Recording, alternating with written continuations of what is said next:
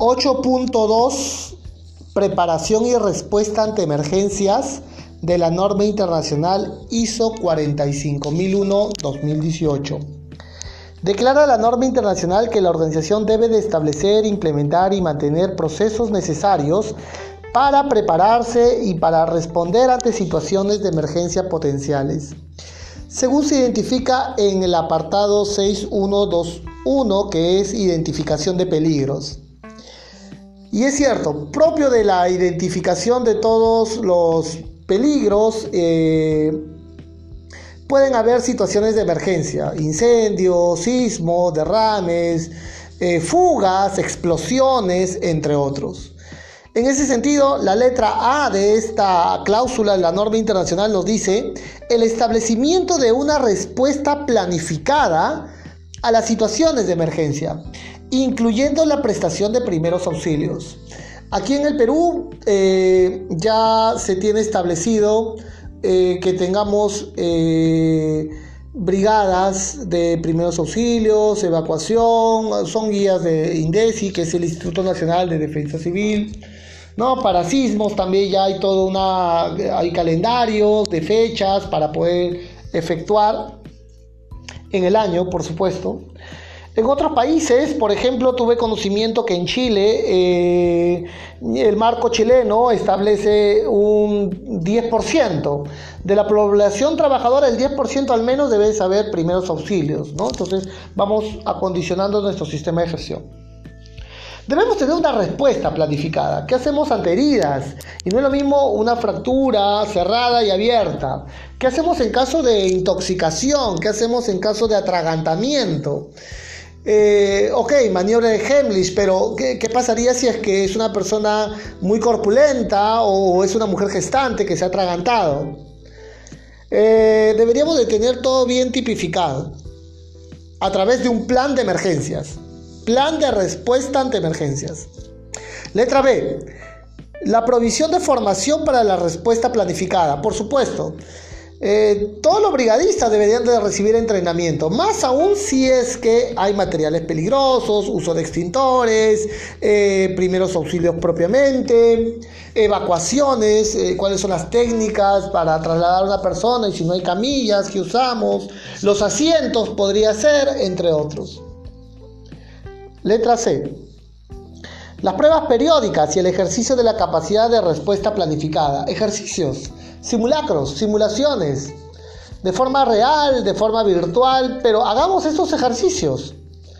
Eh, de repente programada, de repente no programada, pero tiene que estar finalmente la ejecución de, y que se espera que la respuesta esté acorde al plan de respuesta ante emergencia. Letra D. La evaluación del desempeño y cuando sea necesaria, la revisión de la respuesta planificada, incluso después de las pruebas y en particular después de que ocurran situaciones de emergencia.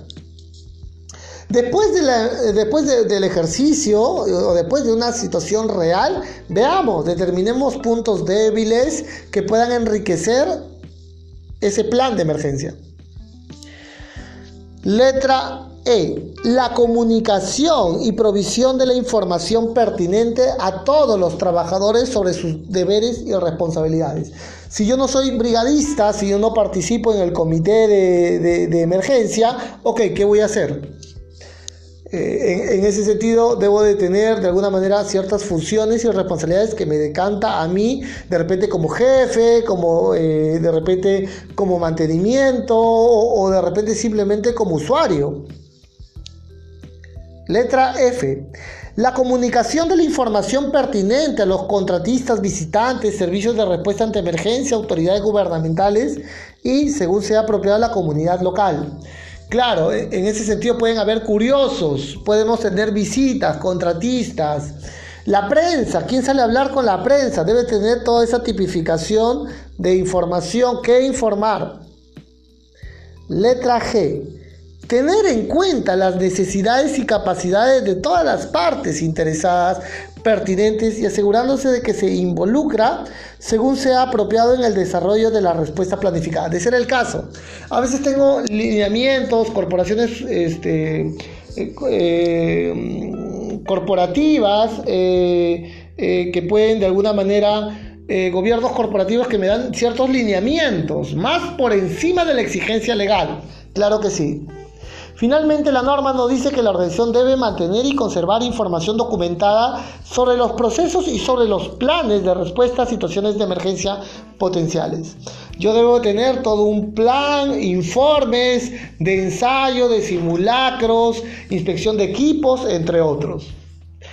Esto sería la cláusula 8.2. Y me gusta siempre asociar 8.2 con 8.1. Cuando el control falle, debe de activar tu 8.2. Por ejemplo, si me tropiezo, este, si hay una volcadura, choques, si trabajo en altura, pero la persona se cayó, pero gracias a Dios el arnés funcionó y está colgado como piñata, ¿cómo lo rescatamos a una persona? Si una persona quedó este, en espacios confinados, estuve llamándole y finalmente dejó de responderme, estamos, este, cómo rescatamos una persona que ha quedado atrapada en un espacio confinado. Y todos los lineamientos, cuando falla el control, debe de activarse su 8.2. Espero que esta información te haya sido valiosa, te la comparto.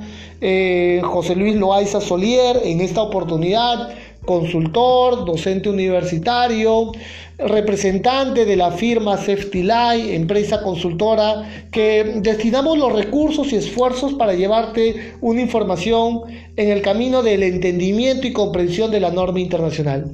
A la distancia te envío un fuerte abrazo y estamos en contacto hasta otra oportunidad.